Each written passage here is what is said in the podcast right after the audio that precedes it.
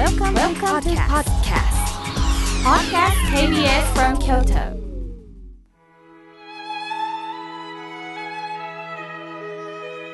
改めまして僧侶の河村明慶です今日の法話のテーマは初心に変えるについてお話しいたします今日はデンマークの代表的な童話作家ハンス・クリスチャン・アンデルセンさんのお誕生日だそうですアンデルセンの童話は今でも子供さんから大人まで人気が高く国際的にも愛されていますよね。人気映画「アナと雪の女王」はアンデルセンの童話「雪の女王」にインスピレーションを受けて制作されたそうです。皆さんはアンデルセン童話といえば何を想像しますか？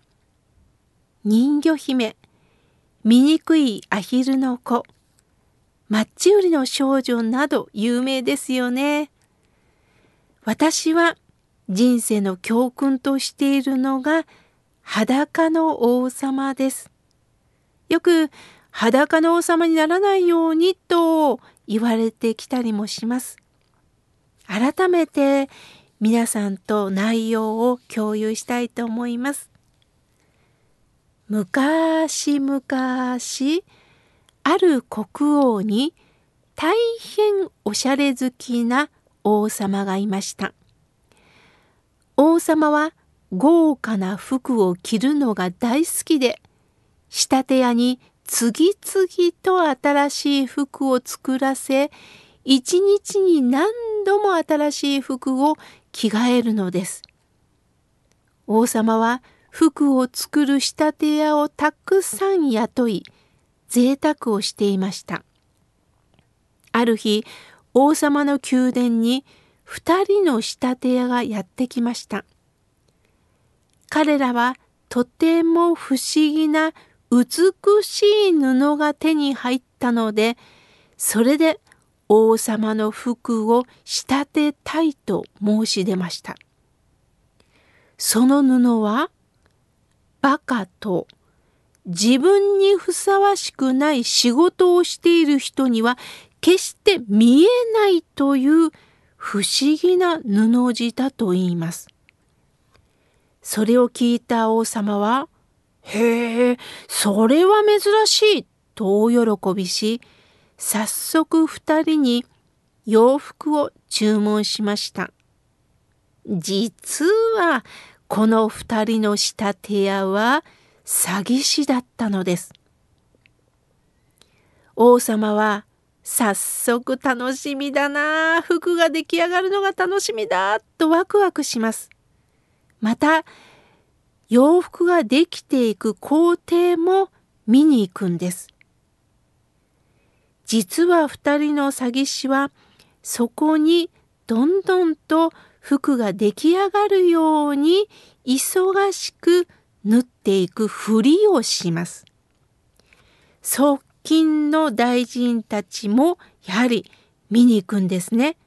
しかし側近も自分がバカだと思われないためになんと美しい見事な布地だと仕立て屋を褒めるんです。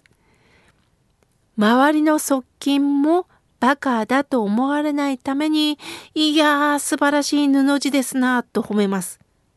しかし誰にもその布地は見えてないのです。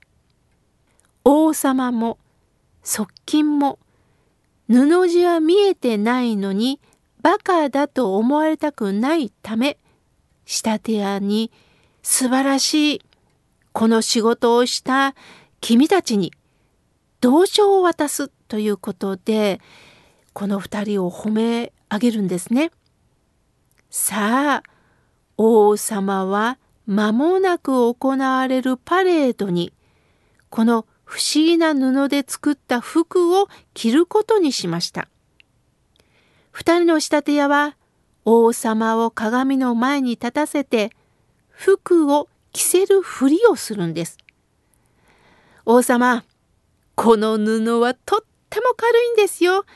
着ているのにまるで何も着てないように感じるんですと伝えるんです。王様は何も着てないのに気に入ったふりをしました。側近もいやー、なんと王様お似合いなんでしょう、素晴らしいと口を揃えて王様を褒めるんです。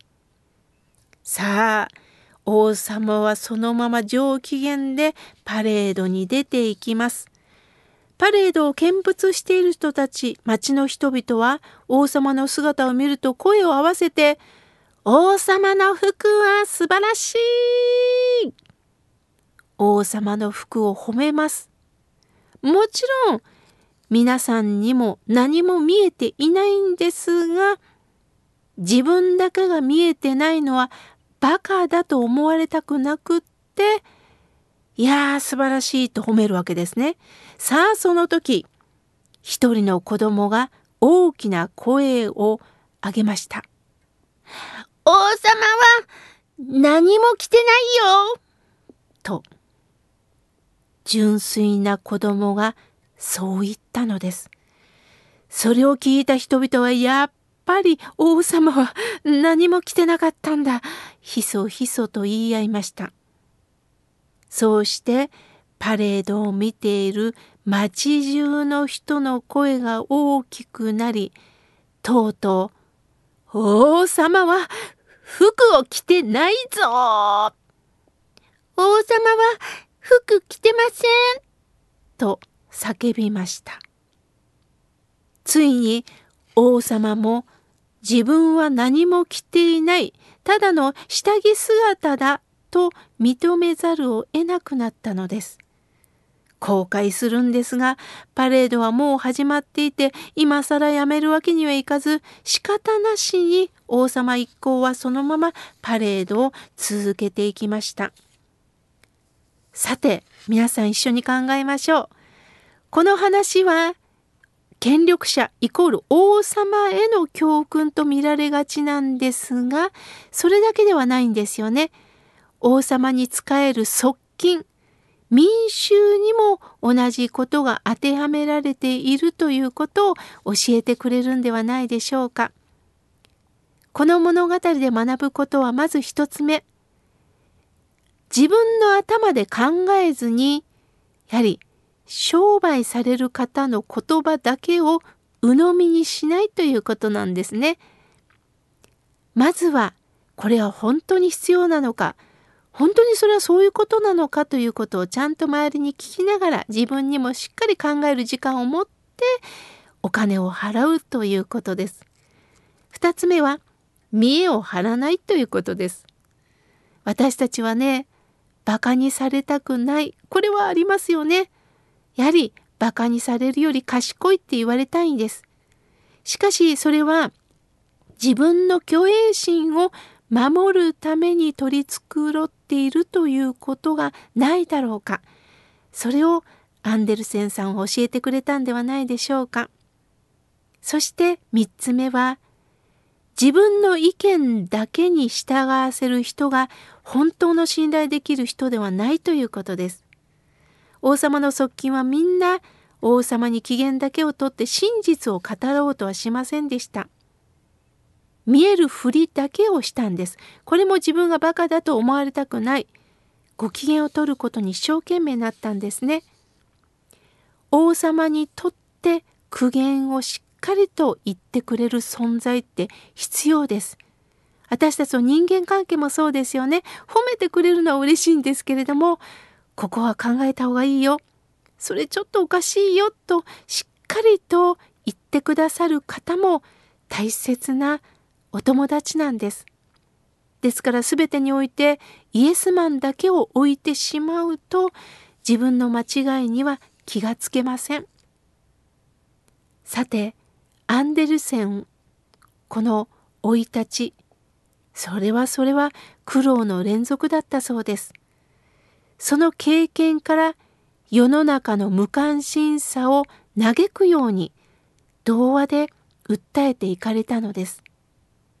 しかしその中でも夢を必ず持てるメッセージが込められています。醜いアヒルの子がそうですよね。はじめは醜い醜い。周りから見た目でいじめられます。その中で醜いアヒルの子は自分の生き方を見つける旅に出ます。成長していったその後、実は白鳥だったということに気づくんです。時間をかけて本当は私は何者なんだということを学ばせていただく物語ですよね。さあ皆さん、もう一度書棚を探してみてください。または図書館、または書店に行くのもいいでしょう。